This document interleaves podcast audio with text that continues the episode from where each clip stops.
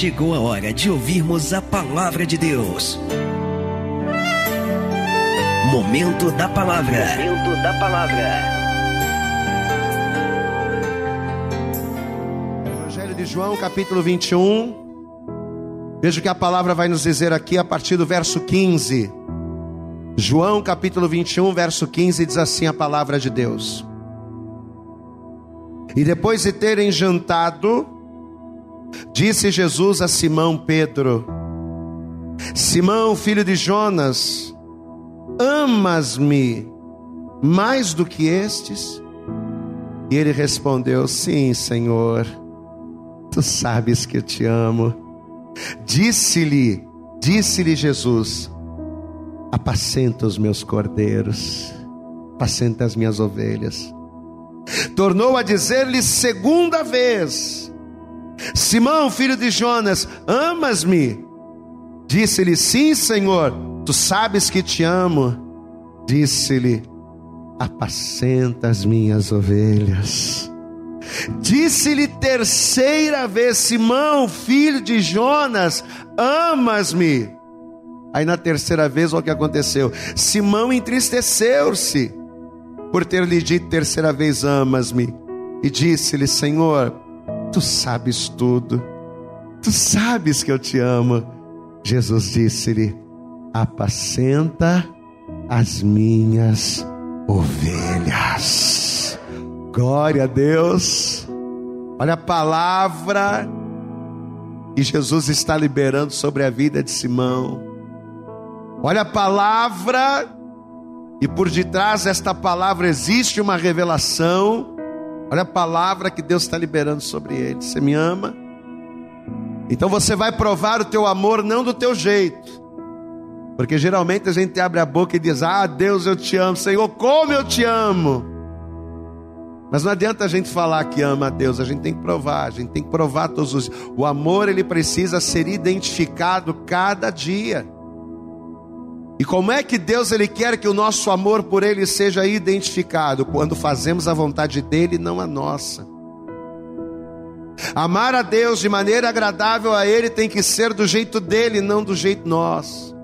Então Jesus vai chegar para Simão e vai dizer: Simão, você me ama mesmo? Tu me amas, Simão? Amo. Então faz o que eu vou te pedir agora. Apacenta as minhas ovelhas. Glória a Deus, amado.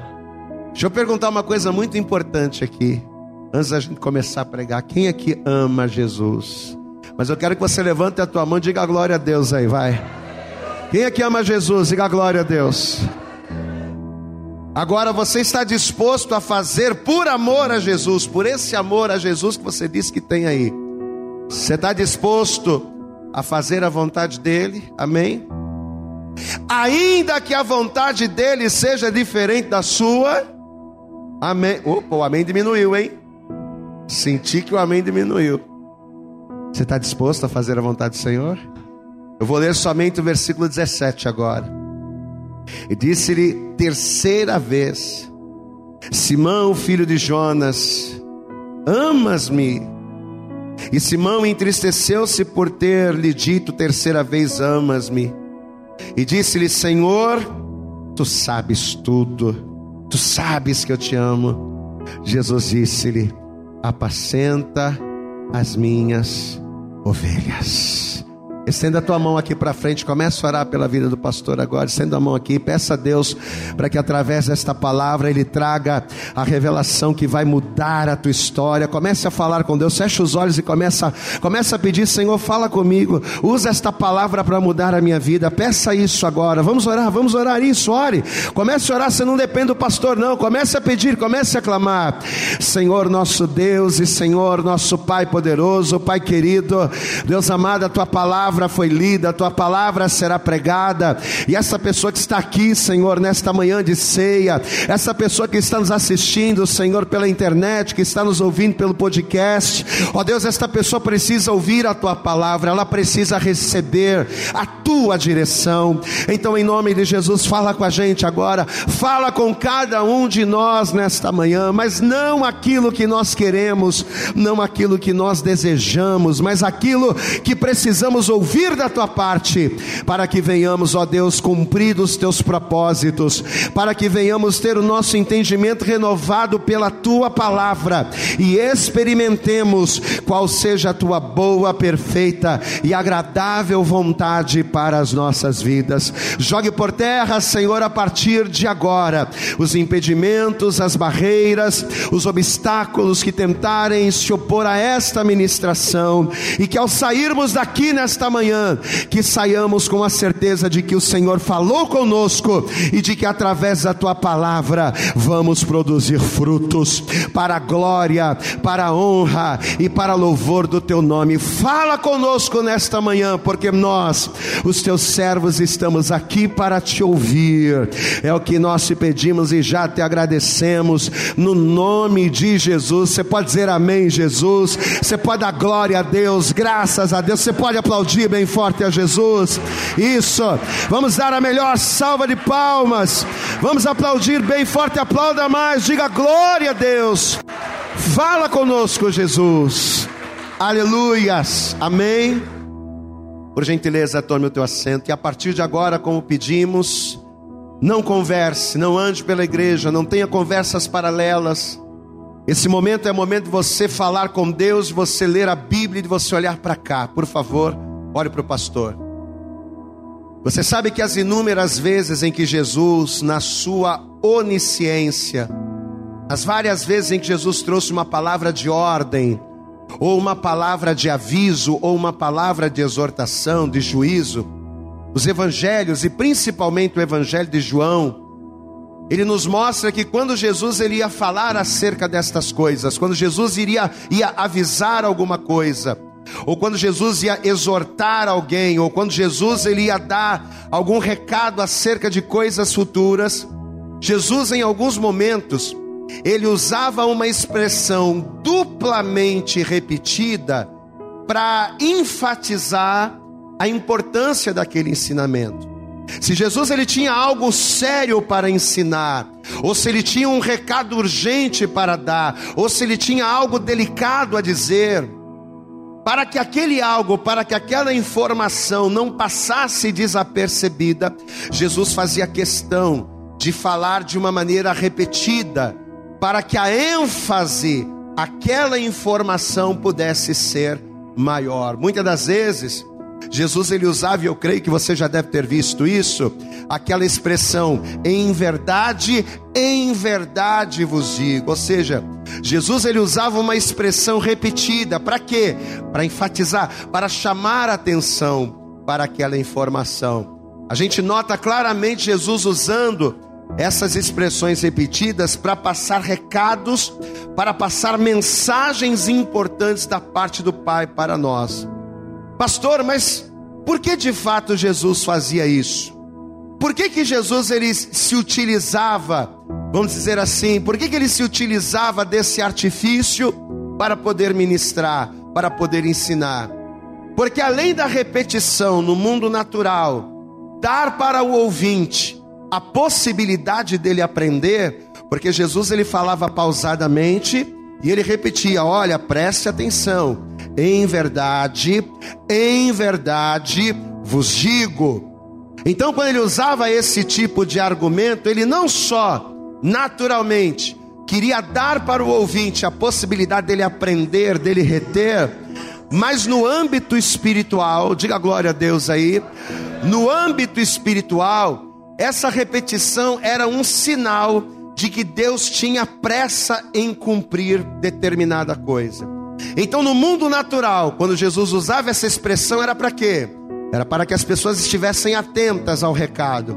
Mas espiritualmente falando, quando Jesus ele usava-se de repetições, significava que aquela informação estava prestes a acontecer.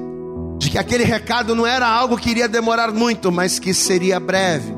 Eu vou dar um exemplo prático na palavra para você entender.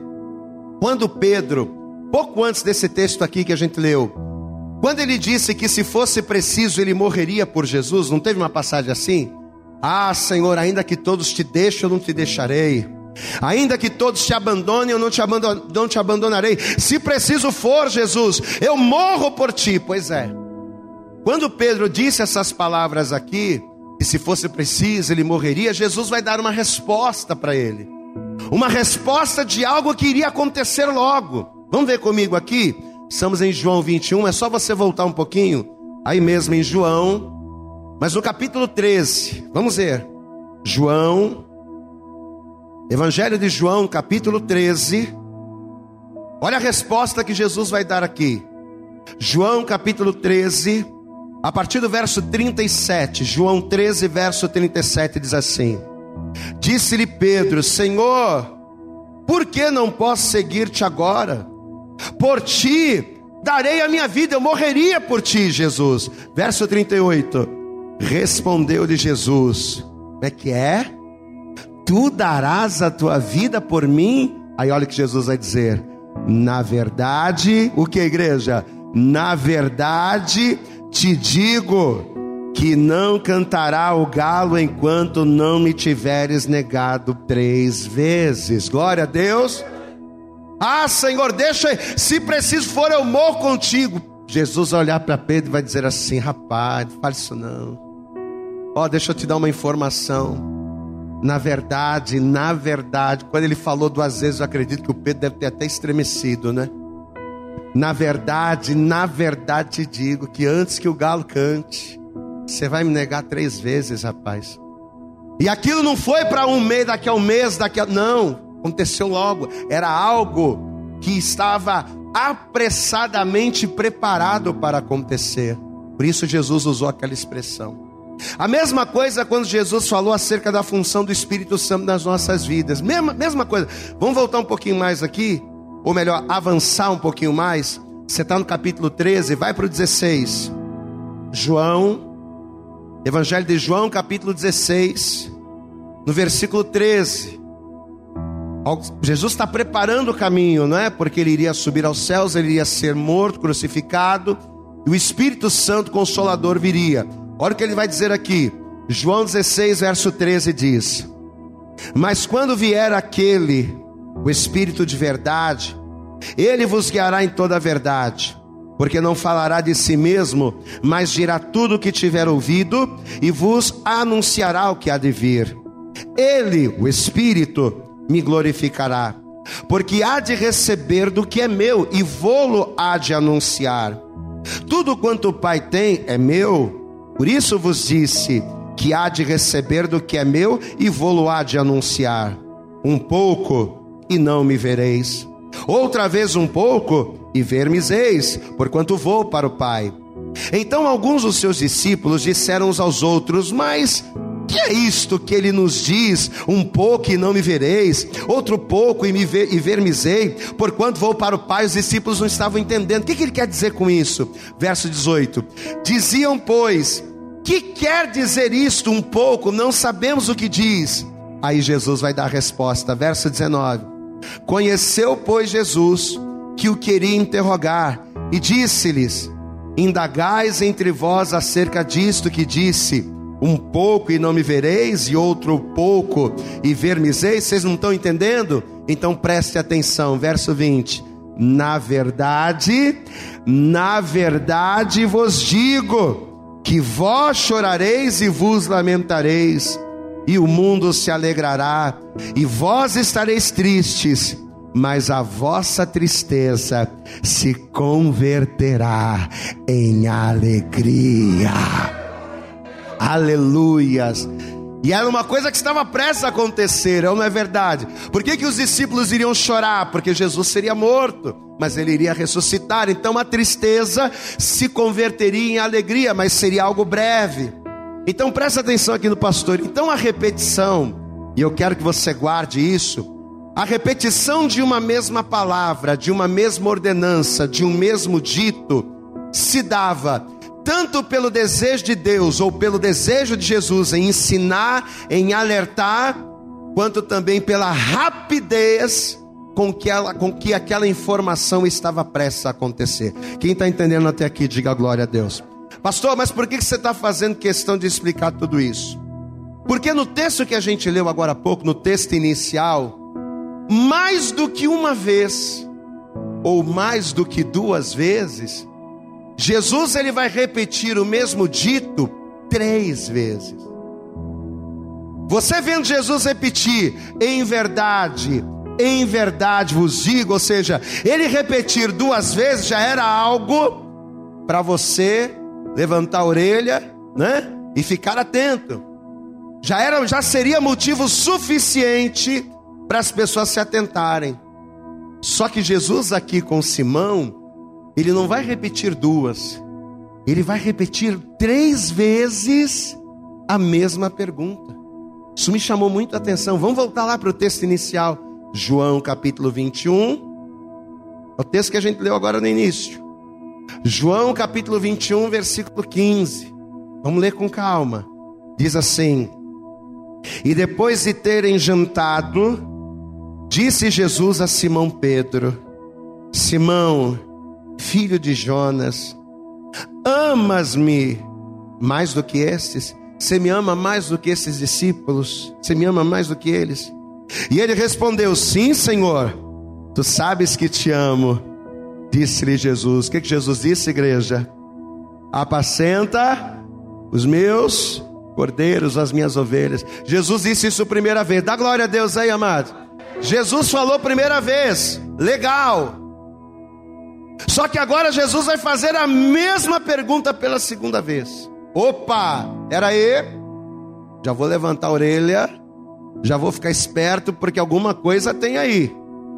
Versículo 16: Tornou a dizer-lhe segunda vez: Simão, filho de Jonas, amas-me? Disse-lhe: Sim, Senhor.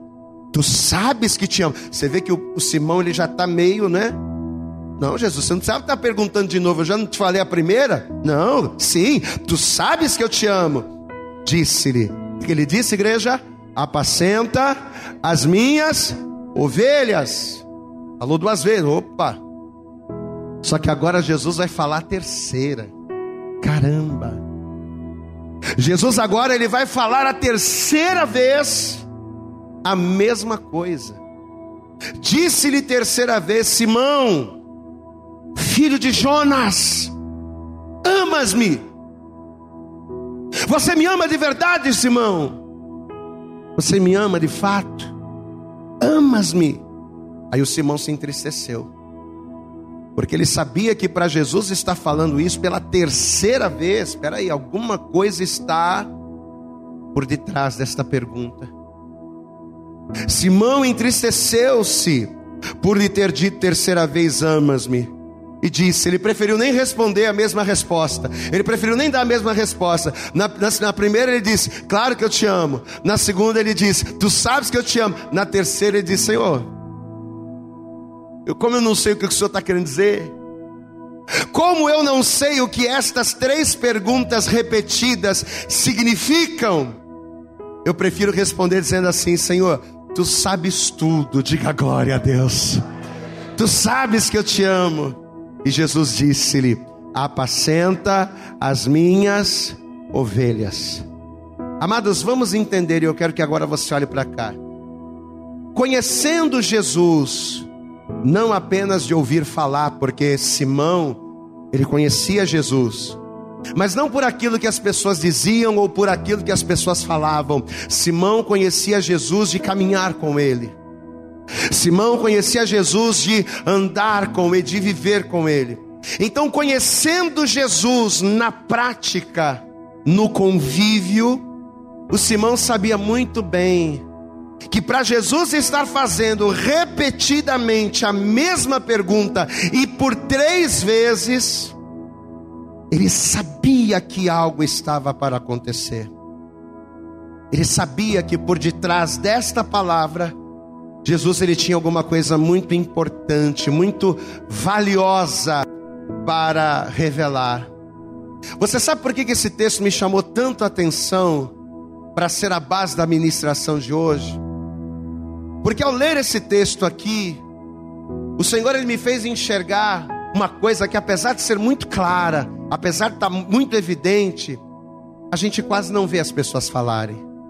Ao olhar esse texto, Deus me fez ver que a maior prova de amor, eu quero que você guarde isso, A maior prova de amor que nós podemos dar para Deus, mais do que ofertas, mais do que dízimos, mais do que trabalho, mais do que cantar, mais do que estudar. Ah, eu amo tanto a Jesus que eu vou estudar a Bíblia, eu vou ler a Bíblia, eu vou decorar a Bíblia de capa a capa. Ah, eu amo tanto Jesus que eu vou passar todos os dias da minha vida na casa de Jesus. A maior prova de amor que nós podemos dar para Jesus, mais do que qualquer outra coisa, é apacentarmos as ovelhas do Senhor.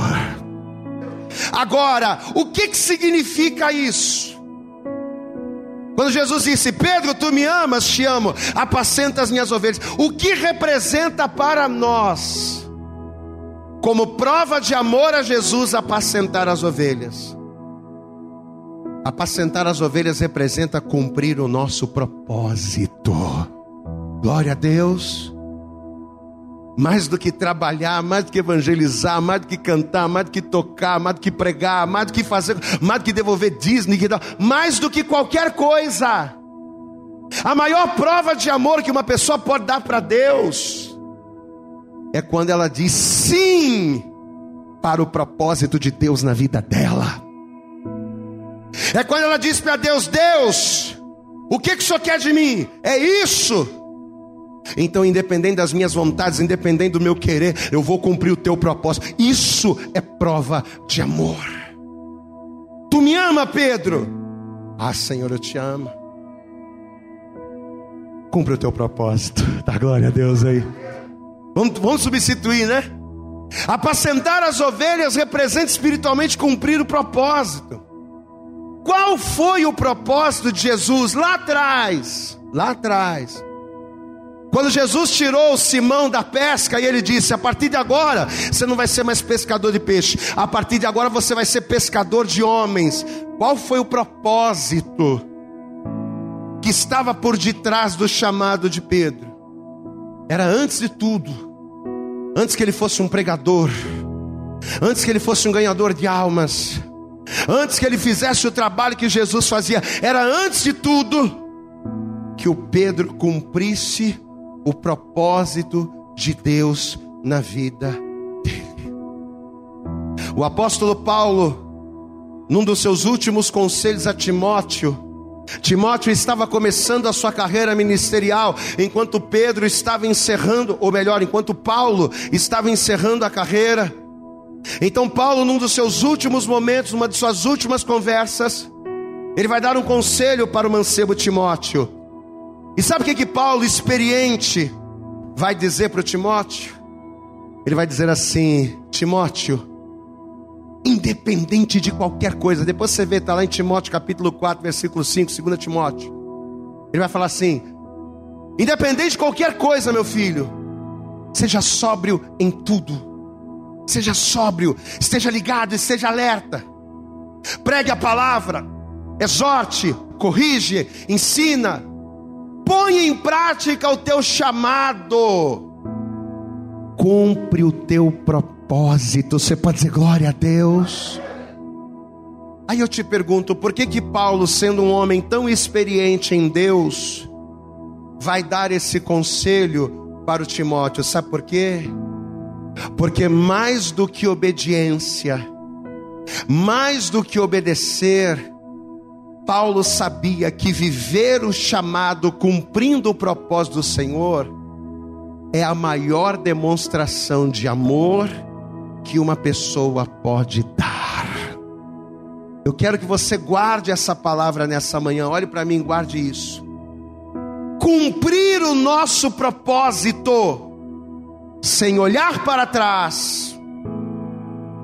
Cumprir o nosso propósito sem desfalecer, sem desanimar, sem parar, cumprir o nosso propósito, resistindo aos dias difíceis, é a maneira mais profunda de nós demonstrarmos amor, porque quem ama não desiste. Eu posso ouvir o teu glória a Deus? Quem ama de verdade não desiste. Pode chover, pode fazer sol, Pode estar tudo, pode estar o dia claro, pode estar o dia tempestade. Pode ter dinheiro, pode não ter. Quem ama de verdade não desiste do seu propósito. No Salmo de número 51, eu quero que você abra, por favor. Vamos lá. Salmo de número 51. Veja que a palavra vai dizer aqui a partir do versículo de número 16. Salmo 51. Se você encontrou, diga glória a Deus aí. Salmo 51, verso 16 diz assim: Pois, e eu quero que você preste atenção nisso, pois não deseja sacrifícios, senão eu os daria. Amém? Tu não te deleitas em holocaustos, tu não te deleitas em holocaustos, sabe por quê? Porque os sacrifícios para Deus são o que, igreja? São o espírito quebrantado, a um coração quebrantado e contrito, não desprezarás, ó Deus. Entende esta palavra? Olha aqui para mim. Ah, pastor, então eu não preciso ser dizimista, não preciso ser ofertante, não preciso sacrificar. Não é isso. Deus não se deleita em sacrifícios e em holocaustos no lugar do propósito. É isso que a palavra está dizendo. Deus se agrada quando eu sacrifico? Sim. Deus se agrada quando eu apresento meus holocaustos? Sim. Mas se você quiser substituir isso pela verdadeira prova de amor, que é você cumprir o teu propósito, não vai adiantar, porque não é isso que vai agradar a Deus. Os sacrifícios para Deus, ou seja, a prova de o sacrifício de amor que eu posso render a Deus, não está nos holocaustos e nos sacrifícios. Está em eu me sacrificar, está em eu pagar o preço para quê? Para que em amor eu cumpra o propósito de Deus na minha vida. Vamos entender uma verdade espiritual. A base da igreja primitiva, a qual Pedro estava prestes a fundar, porque Pedro vai ser o fundador, vai ser o pastor daquela igreja. A base dessa igreja primitiva vai ser o que? Vai ser o amor. Você pode dar glória a Deus por isso? Olha que coisa linda, amados. A base da igreja vai ser o amor. E detalhe: o amor por Jesus.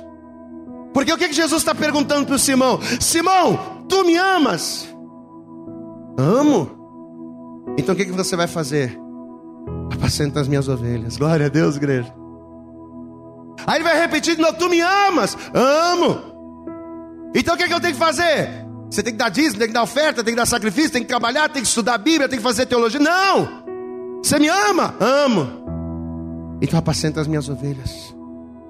Cumpre o teu propósito. Amados, e ele foi. Diga glória a Deus. Ele foi, querido. Amado, a primeira grande revelação desta palavra para as nossas vidas hoje é esta. O Pedro não começou a igreja primitiva para ganhar dinheiro. E muita gente que abre igreja para ser rico, para ganhar dinheiro. Pedro não.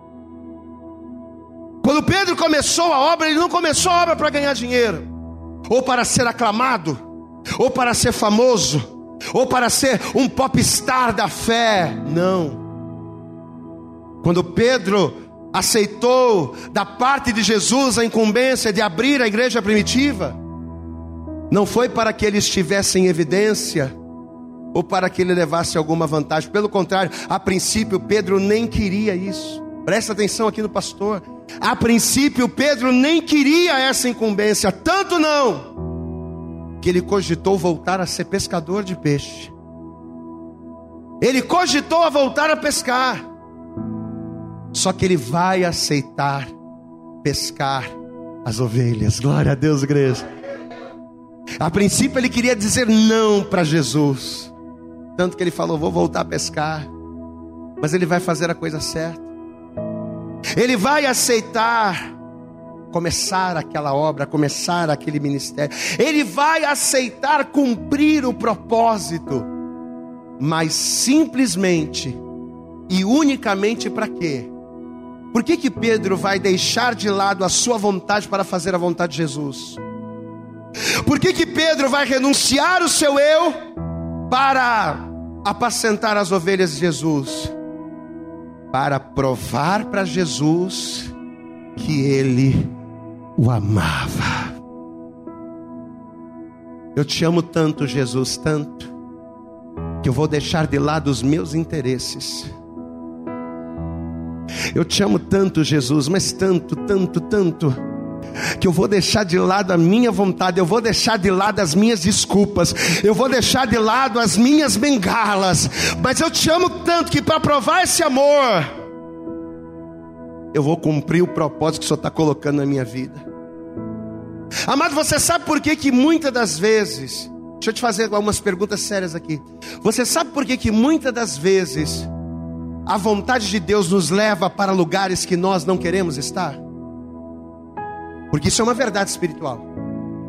Muitas das vezes a vontade de Deus nos leva a lugares que a gente não quer estar. Muitas das vezes a vontade de Deus nos coloca em posições às quais nós não queremos estar. Mas por que, que Deus faz isso? Por que, que muitas das vezes Deus requer de nós coisas que a gente não quer fazer? Seria muito mais fácil Deus colocar na minha mão uma coisa que eu quero Seria muito mais simples Deus colocar na minha mão coisas que eu tenho prazer, mas por quê? Por quê? Que muitas das vezes Deus requer de mim coisas que eu não quero fazer. Por que, que Ele me coloca muitas das vezes em lugares e situações que eu não quero estar? Não é porque Deus é sádico. Ah, vou brincar com Ele, vou fazer justamente o que Ele não quer. Não. Deus não faz isso por ser sádico. Mas Deus ele faz isso sabe para quê? Para nós vermos de fato se o amamos de verdade ou não. Glória a Deus, amados. Porque o Senhor ele conhece o nosso coração. Ele não precisa me tirar daqui me colocar aqui para saber se eu amo ou não. Ele não precisa me provar para saber o que está no meu coração, porque a palavra diz que antes que a, que a, antes que a palavra chegue na minha boca, ele já sabe o que eu vou dizer. Ele me conhece por detrás, por diante. Então Deus não precisa de nada para me conhecer, mas muitas das vezes nós não nos conhecemos. Porque falamos com a boca daquilo que nada tem no coração. Às vezes a gente abre a boca e diz: Eu amo Jesus, mas basta vir alguma coisa que não nos agrada. Basta Jesus nos colocar numa posição que nós não queremos estar. Basta Jesus nos mandar fazer coisas que não estamos dispostos a fazer. Que aí a gente mostra, a gente revela pelas nossas atitudes, o nosso verdadeiro eu. Em Deuteronômio, no capítulo 8, não precisa abrir. Deuteronômio, no capítulo 8, no versículo 2, a palavra de Deus diz: E te lembrarás, essa palavra que o Senhor deu a Moisés para que replicasse ao povo, e te lembrarás de todo o caminho pelo qual o Senhor teu Deus te guiou por esses 40 anos. Aí ele diz assim: para te tentar para te humilhar. Quando o povo estava lá no deserto, né? Você vai se lembrar, você vai se lembrar de todo o caminho pelo qual o Senhor teu Deus te guiou no deserto esses 40 anos para te tentar, para te humilhar, para saber o que estava no teu coração. Mas não é, mas não é para Deus saber, é para você saber o que está no teu coração. Se com toda aquela luta, se com toda aquela prova, se com toda aquela dificuldade, você guardaria os mandamentos ou não? Você guardaria o propósito ou não? Sabe aquela passagem da figueira plantada na vinha, lá no Evangelho de Lucas, no capítulo 13, né? Jesus ele contou a parábola dizendo que um certo homem plantou uma figueira no meio de uma vinha. Amado, vinha é lugar de figueira, sim ou não? Sim ou não, igreja? Vinha é lugar de quê? De uva. A terra é preparada para uva. O momento é preparado para o cultivo e para o plantio e para a semeadura da uva. Mas sabe-se lá por que razão? O agricultor pegou a, vinha, pegou a figueira e colocou no meio da vinha. Ele diz: Ó, eu quero fruto, viu? Eu quero fruto.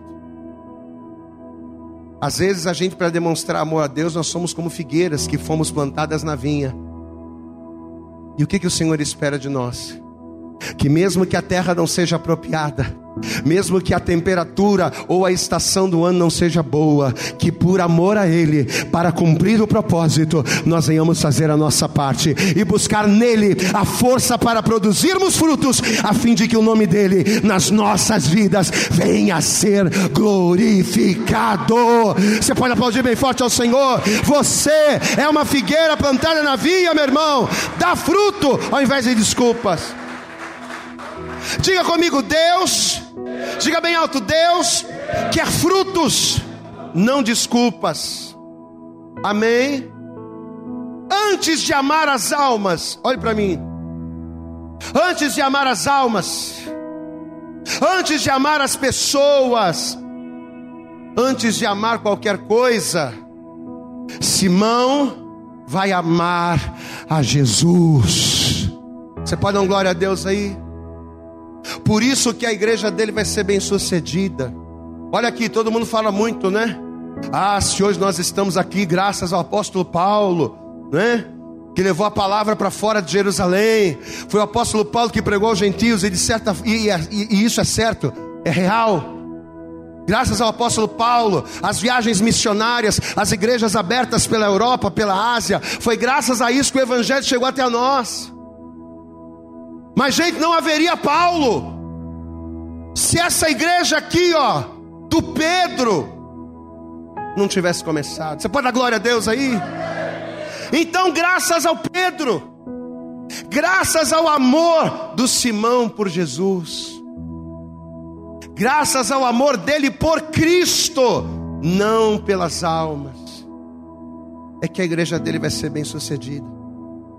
Você sabe por que, que a maioria das pessoas se enfraquecem na fé? Você sabe por quê?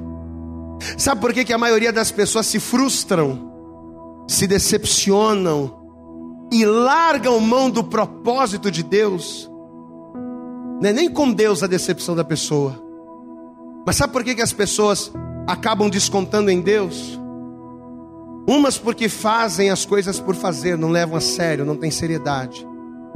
Já outras, porque até fazem com zelo, fazem por amor às pessoas, mas não fazem, mas fazem por amor às pessoas em primeiro lugar e não por amor a Jesus em primeiro lugar. Pastor, mas a palavra não diz que eu tenho que amar o meu próximo como a mim mesmo? Claro que tem. Eu não estou falando aqui que a gente tem que amar somente, não. Eu tenho que amar ao meu próximo como a mim mesmo. Só que antes de eu amar ao próximo, Antes de eu fazer as coisas por amor ao próximo, eu tenho que fazer as coisas por amor a Jesus. Você entende isso? Amém? Eu tenho que fazer, eu tenho que cumprir o propósito de Deus na minha vida. Eu tenho que cumprir o chamado de Deus na minha vida por amor a Jesus. Amado, deixa eu dizer uma coisa séria para você. Olha aqui para mim. Eu amo você, viu? Eu amo vocês que estão aqui. Eu amo você de verdade. Mas entenda uma coisa, amado, eu não estou aqui nesse altar pregando a palavra por amor a você apenas. Você entende isso? Porque eu poderia te amar e terminar minha faculdade de psicologia. Eu poderia te amar e ser um cantor, porque essa era a minha vontade, esse era o meu desejo. Eu poderia te amar e continuar fazendo essas coisas. Mas se eu estou aqui e quando eu digo estou aqui, eu digo no ministério, pregando a palavra, fazendo a obra. Se eu estou aqui há mais de 15 anos pregando o Evangelho, não é por amor a você, é em primeiro lugar, porque um dia o Senhor Jesus ele fez para mim a mesma palavra que ele liberou para Pedro: Vitor, tu me amas, Senhor, eu te amo. Então larga tudo e faz a minha obra, porque eu vou te honrar. Foi por amor a Jesus que eu preguei a palavra, foi por amor a Jesus que eu estou aqui, é por amor a Jesus que você vai ser mais do que vencedor. Você pode aplaudir bem forte a Jesus, meu amado amado. Tem que ser por amor a Ele. Amém. Você que é obreiro, e eu não quero falar só com os obreiros aqui do MAP, porque essa palavra está sendo gravada. Você que nos assiste ou você que nos ouve pelo podcast, você é obreiro, você é um coluna, entenda. Você tem que estar na igreja. Você tem que fazer a obra. Você tem que cumprir o seu ministério. Você tem que cumprir o seu propósito por amor, isso é fato. Você tem que fazer a vontade de Deus por amor, mas não por amor ao pastor, mas por amor em primeiro lugar a Deus. Você não tem que fazer em primeiro lugar por amor. Você tem que amar o seu pastor. E eu quero muito que você me ame porque eu te amo. Glória a Deus, amado. Mas eu não quero que você esteja aqui fazendo as coisas por mim. Ou por qualquer outro pastor. Sabe por quê?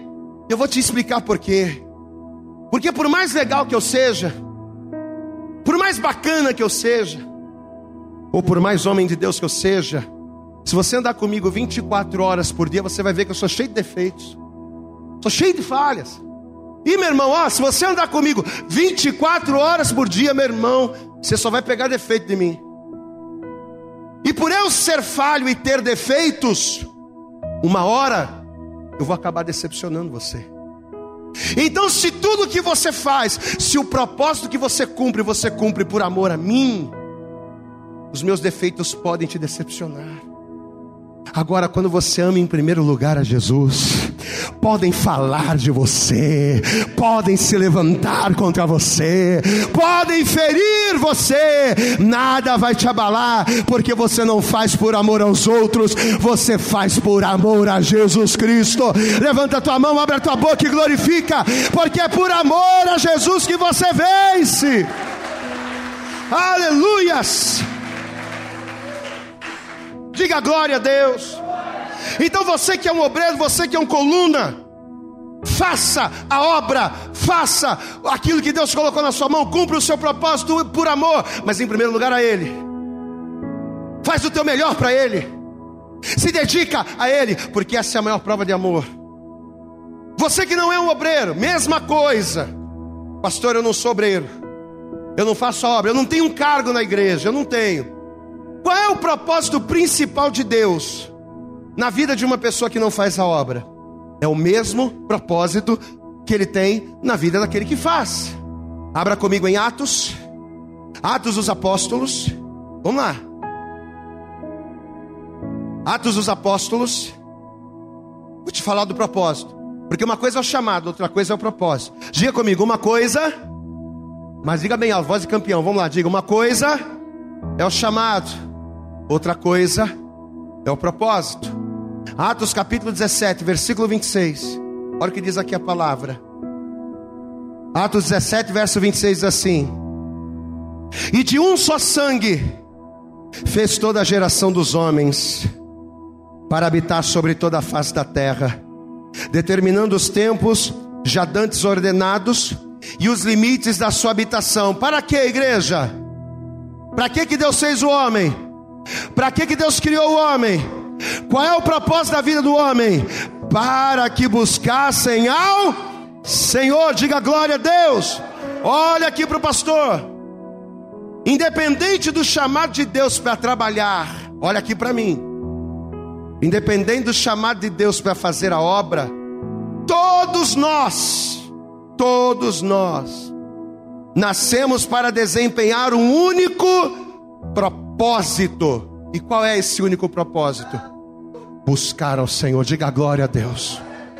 O propósito da minha vida é buscar Deus. Seja eu obreiro, seja eu pastor, seja eu levita, seja eu cooperador, seja eu membro de banco. O propósito de Deus para a minha vida é buscar a Deus. É buscá-lo com amor. Diga glória a Deus. Quantos estão entendendo, pastor, até aqui? Diga glória a Deus. Você pensou que a palavra, tá, a palavra acabou? Acabou não. Estamos só no meio agora. Dá glória a Deus aí. Vamos recapitular. Antes de amar as almas, antes de amar as pessoas, antes de amar o trabalho, Simão amava Jesus. E como prova deste amor, ele vai cumprir o propósito atendendo o chamado. Diga glória a Deus. O propósito é buscar o Senhor e ele vai cumprir o propósito. Olha coisa linda. Você está entendendo até aqui, amém? Só que a segunda grande revelação, e eu quero a tua atenção total agora. A segunda grande revelação de Deus para nós através desta palavra é que quando Jesus ofereceu as suas ovelhas para que o Simão cuidasse, porque o que, que Jesus disse para ele? Tu me amas, Simão? Amo. O que, que Jesus fez? Então apacenta as minhas ovelhas, não foi isso? Não foi? Amém?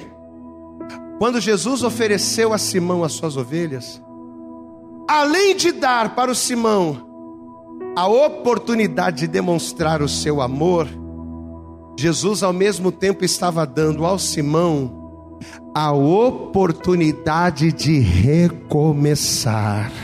Você pode dar um glória a Deus para mim? Por isso, eu vou repetir. Ao, ao dar as suas ovelhas para Simão, além de Jesus estar dando a ele uma oportunidade de cumprir o seu propósito, Jesus estava dando a Simão uma oportunidade de recomeçar. Pastor, por quê? Porque nesse momento aqui, quando Jesus encontra Simão, Simão estava desviado, gente. Amém? Esse texto que a gente leu em João 21, Simão, por isso que a Bíblia, por isso que ele estava falando questão Simão e não Pedro. Simão estava meio que afastado, sabe? Ele estava meio que, sabe aquela coisa da decepção? Ele se decepcionou. Porque para para pensar. Simão negou Jesus três vezes. Senhor, se preciso for, eu morro por ti. Não, Simão. Em verdade, em verdade vos digo que antes que o galo cante três vezes você vai me negar. E ele negou Jesus as três vezes. Ei, eu tô te Ei! Você não é um daqueles que andam com Jesus? Teu jeito, a tua aparência, é você, você andava com ele. Não, não, não andava com ele, não. Peraí, ô, não, não, não era eu, não. Aí daqui a pouco vai chegar outro eu conheço você, a tua fala te denuncia, você é um deles. Não, não, não, não, não é eu não, eu não ando com ele não, nunca, nunca vi esse homem. Aí vai chegar o ei, você é um deles, eu não conheço Jesus. Você consegue imaginar isso? Um camarada que andou três anos e meio, que viveu, que comeu, andou junto com Jesus, dizer isso? Eu não conheço Jesus. Quando ele acabou de dizer isso, o galo cantou. Então o Simão aqui, o Simão aqui em João 21, sabe como é que ele estava? Ele estava desviado, amado. Ele havia decidido parar. Olha aqui para mim. Ele havia decidido largar tudo. Jesus estava morto. Ele negou Jesus três vezes em público. E ele nem testemunhou a morte do mestre. Você sabe o que, que o Pedro pensou? Sabe o que, que o Simão pensou? Acabou para mim. Esse negócio de ser crente, esse negócio de buscar Jesus, de ser pescador de homens. Ô oh, glória, dá glória a Deus aí, ó, o pescador de homens. Esse negócio de ser pescador de homens e servir, acabou esse negócio para mim. Amados, o Pedro aqui estava decidido a deixar de ser um pescador de homens para voltar a ser um pescador comum. Que na verdade ele já tinha voltado, porque o capítulo 21 aqui de João, Jesus vai encontrá-los na praia. Pedro estava lá nu, peladão, estava lá pescando, todo, né? Já estava no embalo do mundo. Jesus ele vai aparecer ressurreto, diga glória a Deus. Jesus ele vai voltar dos mortos Olha como é sério o propósito. Dá glória a Deus aí, meu irmão. Ele vai voltar dos mortos. Ele vai ressuscitar e vai se encontrar com Pedro que estava desviado lá na praia. Olha como é que Jesus te ama, meu irmão. Você pode estar tá lá, a pessoa pode estar tá lá no boteco a pessoa pode estar lá dentro do prostíbulo, a pessoa pode estar lá no meio da lama, mas Jesus sempre vai mandar alguém lá para falar do amor de Deus para você. Amado, você pode querer fugir de Jesus para onde for, mas a palavra de Deus alcança aqueles cuja Deus tem um propósito específico. Se você tem um propósito, você tem propósito, se você foi chamado e tem um propósito de Deus, meu irmão, não adianta você fugir dele. Jesus ele vai ressuscitar e vai lá. Vai ser nesse contexto aqui no momento em que o Simão estava mais perdido, é que Jesus vai aparecer para ele, ressurreto, e vai dar a ele a oportunidade da vida dele. Volta comigo no texto inicial para a gente finalizar. João capítulo 21. Evangelho de João, capítulo de número 21.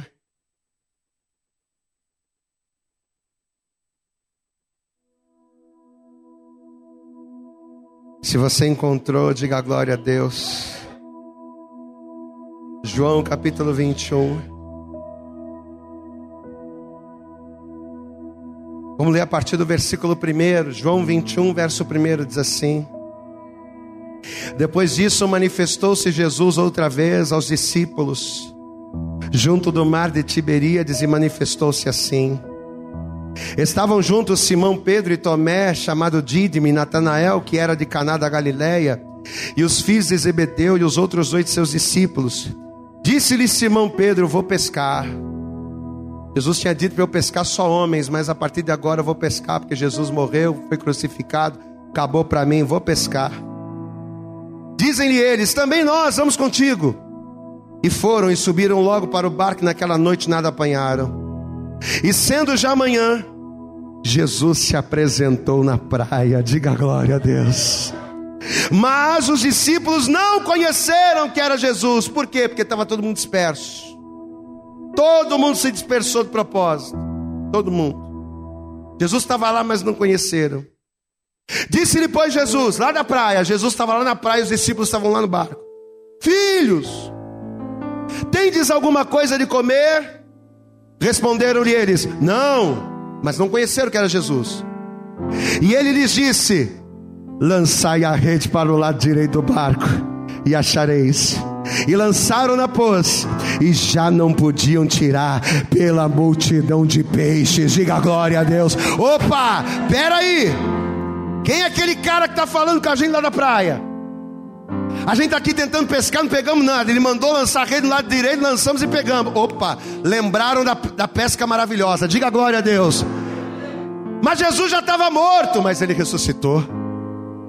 Eles estavam dispersos, olha só, versículo 7. Então aquele discípulo, a quem Jesus amava, disse a Pedro: Quem é o discípulo a quem Jesus amava? João, discípulo do coração. Então aquele discípulo a quem Jesus amava disse a Pedro: Pedro, Pedro, aqui igreja. Ele vai dar uma cutuca. Pedro, você está ligado? É o Senhor. Você pode dar glória a Deus aí, igreja. É o Senhor, Pedro. Não é qualquer um, não. E quando Simão Pedro ouviu que era o Senhor, cingiu-se com a túnica, porque estava nu, e lançou-se ao mar. Diga glória a Deus. Pedro estava, olha aqui para mim, o Pedro estava descoberto. Pedro estava nu, Pedro estava perdido. Mas Jesus amava tanto a Pedro que ele vai chegar. Eles vão voltar para a praia. E quando eles encostam na praia, Jesus chega perto dele. E ele vai dizer as palavras do texto que nós lemos no início. Versículo de número 15. E depois de terem jantado, disse Jesus a Simão Pedro: Simão, filho de Jonas, amas-me mais do que estes? Eu sei como é que você está, meu filho. Você está desviado, você está com a cabeça louca, você está loucão. Eu sei como é que você está agora. Mas deixa eu perguntar: você me ama? Aí o Pedro vai dizer: Eu te amo, Senhor. Versículo 16, aí ele vai dizer: Então apacenta as minhas ovelhas. Olha aqui para mim, Pedro, tu me amas? Amo. Então recomeça. Glória a Deus. Você me ama, Pedro? Amo. Recomeça. Começa de novo. Dá um boot no sistema. Apaga tudo e começa de novo. Eu sei como é que você está. Eu sei como é que está o teu coração, como é que está a tua mente, como é que está o teu sentimento. Eu sei, eu conheço você. Não é à toa que eu ressuscitei e vim para cá, porque eu sei como é que você está. Mas tu me ama, Pedro? Amo. Então recomeça.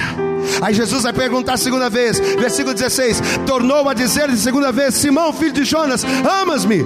Disse-lhe: Sim, Senhor, tu sabes que te amo. Disse-lhe: Então apacenta as minhas ovelhas. Recomeça. Glória a Deus, igreja. Pela segunda vez, Jesus está falando a mesma coisa. E não satisfeito, ele vai falar a terceira vez. Disse-lhe terceira vez: Simão, filho de Jonas, amas-me? Simão entristeceu-se por ter lhe dito terceira vez: Amas-me, e disse-lhe: Senhor, tu sabes tudo, tu sabes que eu te amo. Você me ama, Pedro? Deixa eu perguntar para você aqui nessa manhã: quantos aqui amam Jesus? Diga glória a Deus. Quantos aqui amam Jesus? Diga glória a Deus. Sabe o que Jesus está dizendo para você nessa manhã então? Você me ama, você me ama, você me ama, Marcos, você me ama, Sandra, você me ama, Alex, você me ama, Leandro, você me ama, Luana, você me ama, Vander. Recomeça! Você pode aplaudir bem forte a Jesus. Recomeça! Aleluias! Você me ama, começa de novo, volta para o propósito, volta para o chamado, volta para o joelho, volta para a oração, volta para as lágrimas, recomeça. Olha a palavra que Deus está trazendo para nós essa manhã de ceia. A palavra que o Senhor está trazendo para o teu coração nessa manhã, meu, meu irmão. Você que está aqui, você que nos acompanha. É essa. Recomeça. E se você recomeçar, Deus vai ser contigo, o Senhor Jesus vai ser contigo, o nome do Senhor vai ser glorificado. Você vai vencer, você vai superar e você vai ver Deus fazendo novas todas as coisas. Você pode se colocar de pé e de pé você vai dar para Jesus agora a tua melhor salva de palmas. Vamos aplaudir bem forte a Ele. Vamos aplaudir bem forte a Ele. Isso. Vamos aplaudir mais, aplauda mais forte ao Senhor. Glória a Deus. Eu acredito que essa mensagem falou poderosamente com você. Mas se você acredita que ela pode ajudar também uma outra pessoa que você gosta, ama ou admira, mande para ela. Compartilhe o link ou convide essa pessoa para seguir o nosso podcast.